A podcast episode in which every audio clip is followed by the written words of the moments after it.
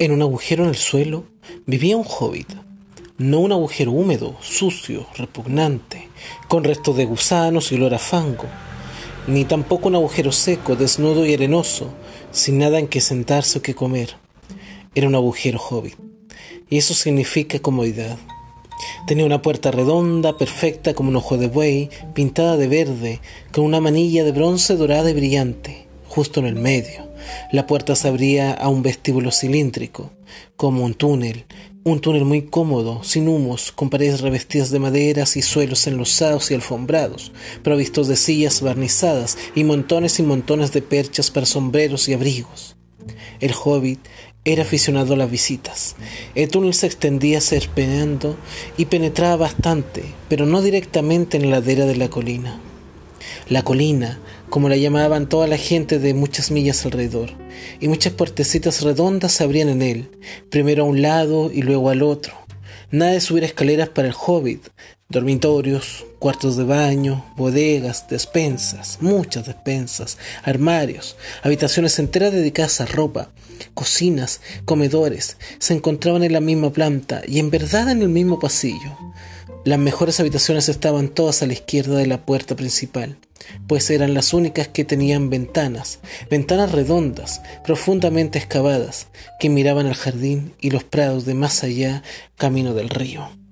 Así comienza la novela de fantasía épica que fue la cumbre con la que empezó el gran legado de J.R.R. Tolkien, como es la novela El Hobbit, que es la que vamos a analizar el día de hoy aquí en Liberarte, donde los libros vuelan hasta llegar a tus oídos.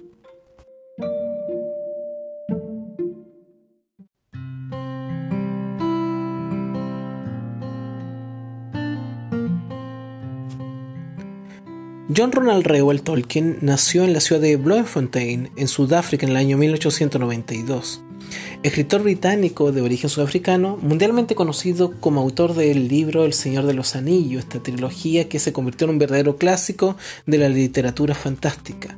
Hijo de padres ingleses, vivió en Sudáfrica hasta la muerte de su padre en el año 1896, año en que se trasladó con su familia a Inglaterra.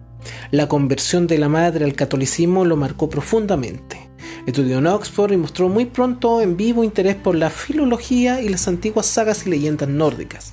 Tras participar en la Primera Guerra Mundial, enseñó primero lengua inglesa en la Universidad de Leeds, profesor de lengua y literatura anglosajona en la Universidad de Oxford. Se especializó en la época medieval. Tras publicar algunos ensayos, J.R. Tolkien inició la creación de una personal mitología inspirada en la saga artúrica y en la épica medieval anglosajona, plagada de elementos fantásticos y de seres y mundos imaginarios. Así fue como nació El Hobbit en el año 1937, que narra las vicitudes de un pueblo apacible y sensato que vive en un mundo llamado Tierra Media, junto con elfos, duendes y magos, y que es lo que vamos a analizar a continuación.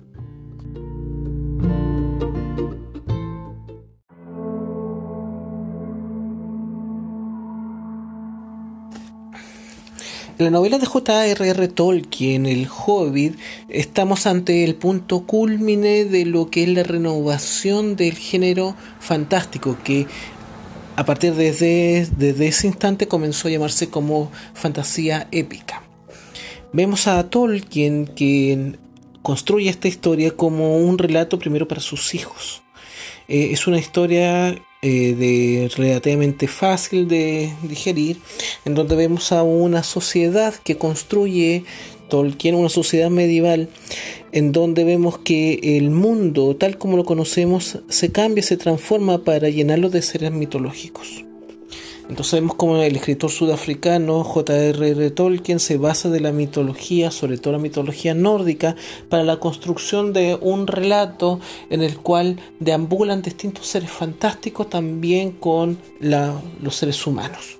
Vemos por un lado la presencia muy fuerte del dragón, que es el protagonista de la historia, Smaug, que es el protagonista de este relato, que en, la montaña contiene todos los tesoros que eran por herencia de los enanos, otros seres fantásticos que aparecen acá en este relato. Vemos también la presencia de los magos, como en el caso de Gandalf, que es el maestro que conduce al joven héroe que vamos a ver a continuación. Pero también está la introducción de un nuevo personaje, que es el hobbit. El hobbit es más pequeño que un enano y para J.R. Tolkien tiene una gran relevancia, ya que el hobbit representa a lo insignificante, a aquello que es mirado en menos. Es lleno de prejuicios, estereotipos de cómo una persona que es tan pequeña sea capaz de transformar una sociedad o transformar el mundo, en este caso la Tierra Media, que después se ve con mayor fuerza en la trilogía del Señor de los Anillos. Vemos entonces cómo este pequeño hobbit que es Bilbo Bolsón es llamado a la aventura. Y aquí sale a correlación la teoría de Joseph Campbell del héroe de, mil caras, en donde vemos que está el llamado del héroe. El héroe no es un héroe propiamente tal hasta que recibe el llamado a la aventura. Que es lo que pasa con Bilbo. Bilbo está en su casa cuando llegan enanos a ella junto con el mago Gandalf a solicitarle que se convierta en el buscador, en otras palabras, que sea quien recupere el tesoro de los enanos y le garantizan premio, recompensa por aquello. Pero un hobbit, hasta ahora ningún hobbit había pertenecido a ningún hecho glorioso, no salían de la comunidad a la que pertenecía o la comarca, como ellos le afirmaban que se señalaba.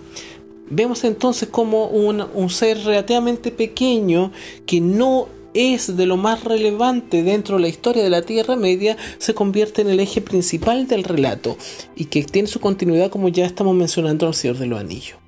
Y esa es una de las grandes ciencias y eficacia que tiene el relato de J.R.R. Tolkien en la novela El Hobbit, ya que vemos como un personaje pequeño, insignificante, adquiere una importancia tan fundamental de que es capaz de transformar la sociedad y transformar el mundo en donde vive.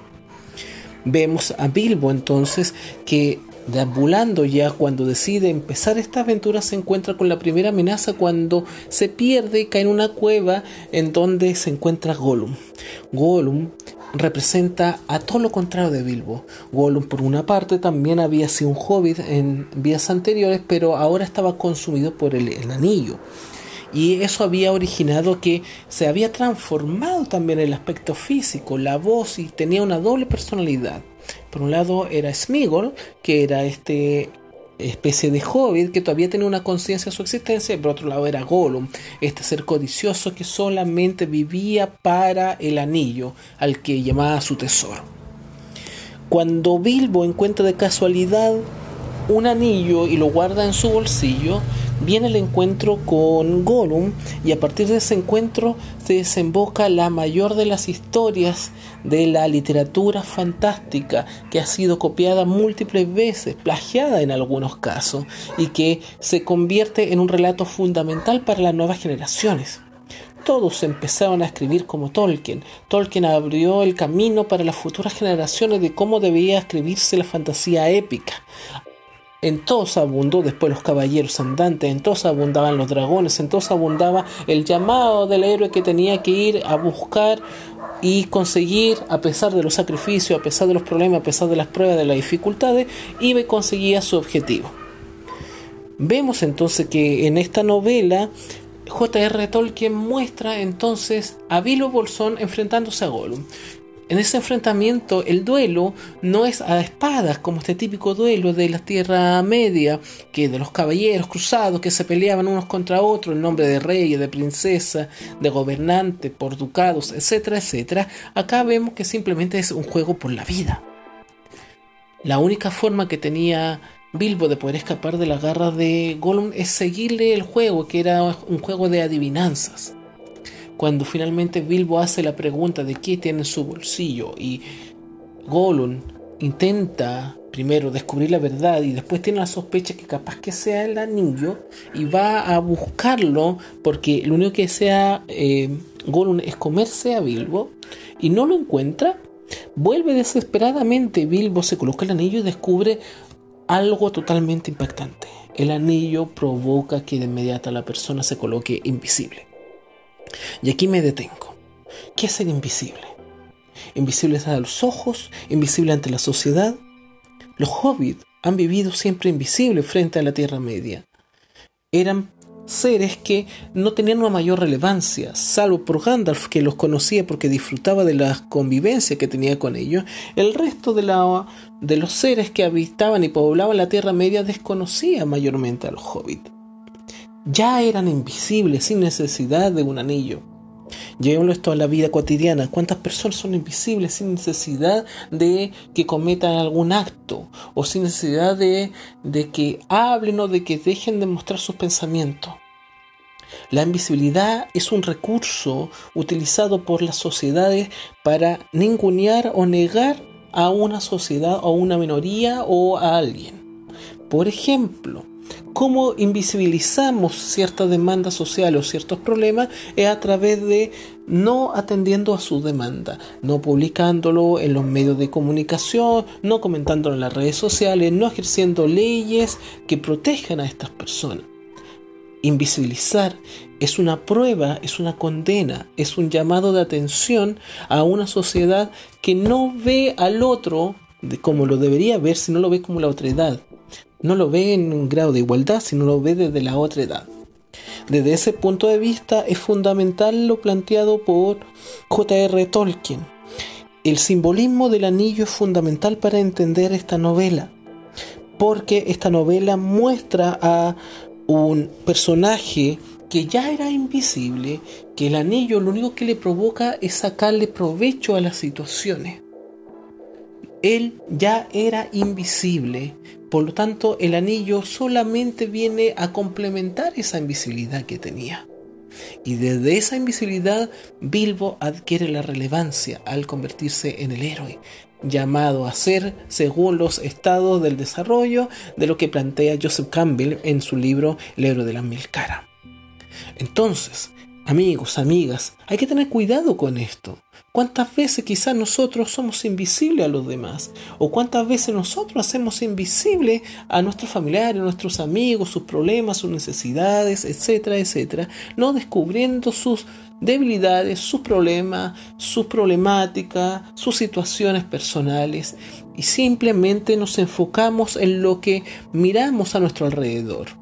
Vemos, pero realmente no estamos viendo, estamos siendo ciegos. Escuchamos, pero generalmente estamos siendo sordos. Hablamos, pero nuestra labia no es más que palabras sueltas y vacías que se las lleva el viento. Desde ese punto de vista, lo que plantea Tolkien es volver a traer a colación de que no hay personas de primera, segunda, tercera, cuarta o quinta categoría. Aún aquellos que son más desfavorecidos, aún aquellos que son vistos más de manera invisible pueden ser los grandes héroes de la jornada. Un héroe no necesita de una capa, no necesita ser un superhéroe, necesita tener poderes para convertirse en uno tal. Basta con su accionar desinteresado frente a la sociedad. Y para eso no necesita tener dinero, no necesita tener recursos, necesita tener la voluntad y el compromiso de querer ayudar a otros, la empatía, la solidaridad, las ganas del bienestar en común son las que hacen a estos héroes anónimos que muchas veces son invisibles a la realidad. Las noticias y los noticieros abundan las malas noticias, pero generalmente los espacios para las buenas noticias se limitan a breves segmentos que generalmente terminan en anécdotas o en curiosidades. ¿Cuántos héroes anónimos en las distintas tragedias salen a la luz? accidentes aéreos, accidentes automovilísticos, tragedias, catástrofes naturales como aluviones, terremotos, tsunamis, héroes que dieron su vida por otros, que salieron de un anonimato, que para el común de los mortales, para la gran sociedad, van a seguir siendo personas invisibles, pero para un grupo reducido, su nombre van a ser siempre recordados. Es ahí la importancia de esta novela, El Hobbit, que fue escrita para sus hijos. J.R. Tolkien la escribió para sus hijos, pero su relevancia es esta, de que no hay personas superiores a otras, no hay que menospreciar a los demás, pues cada uno de nosotros es parte de un gran plan, de un gran destino. Eso es lo que amigos y amigas estamos destinados a buscar.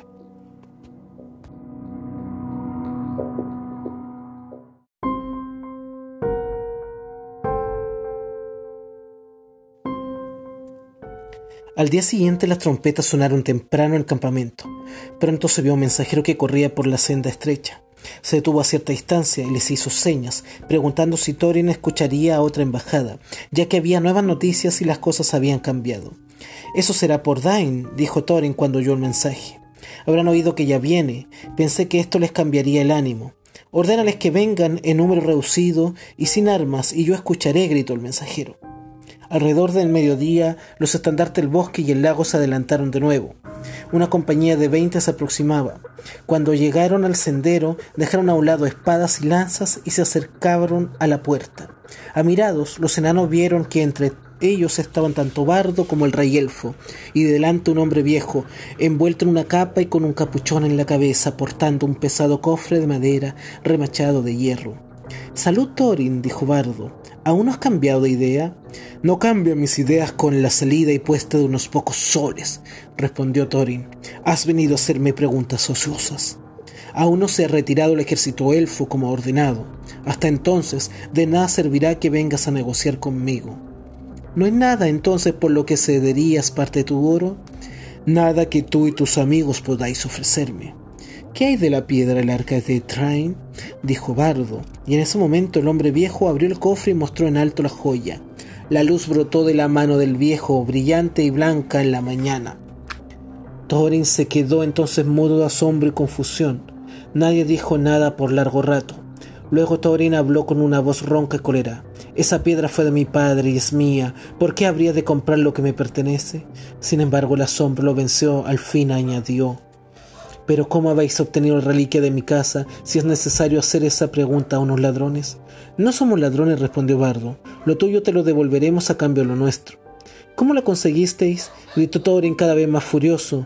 Yo se la di, gritó Bilbo, que espiaba desde el parapeto, ahora con un horrible pavor. Tú, Tú, gritó Thorin volviéndose hacia él, aferrándolo con las dos manos. Tú, hobbit miserable, tú, pequeñajo, saqueador, gritó saltando dándole las palabras y meneó al pobre Bilbo como si fuese un conejo.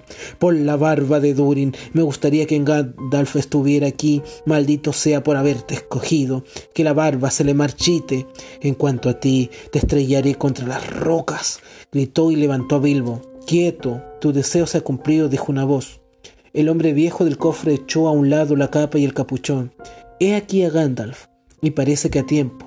Si no te gusta mi saqueador, por favor no le hagas daño. Déjalo en el suelo y escucha primero lo que tiene que decir. Parecéis todos confabulados, dijo Thorin, dejando caer a Bilbo en la cima del parapeto. Nunca más tendré tratos con brujos o amigos de brujos. ¿Qué tienes que decir, descendiente de ratas? Vaya, vaya, dijo Bilbo, ya sé que todo esto es muy incómodo. ¿Recuerdas haber dicho que podría escoger mi propia casar, casar parte? Quizá me lo tomé demasiado literalmente. Me han dicho que los enanos son más corteses en palabras que en hechos. Hubo un tiempo, sin embargo, en el que parecías creer que yo había sido de alguna utilidad. Y ahora me llamas descendiente de ratas. ¿Ese es el servicio que tú y tu familia me han prometido, Thorin? Piensa que he dispuesto de mi parte como he querido y olvídalo ya. Lo haré, dijo Thorin ceñudo. Te dejaré marchar, pero que nunca nos encontremos otra vez. Luego se volvió y habló por encima del parapeto. Me han traicionado, dijo. Todos saben que no podría dejar de redimir la piedra del arca, el tesoro de mi palacio. Daré por ella una catorceava parte del tesoro en oro y plata, sin incluir las piedras preciosas. Mas eso contará como la parte prometida a ese traidor. Y con esa recompensa partirá, y vosotros la podréis dividir como queráis. Tendrá bien poco, no lo dudo. Tomadlo si lo queréis vivo. Nada de mi amistad irá con él.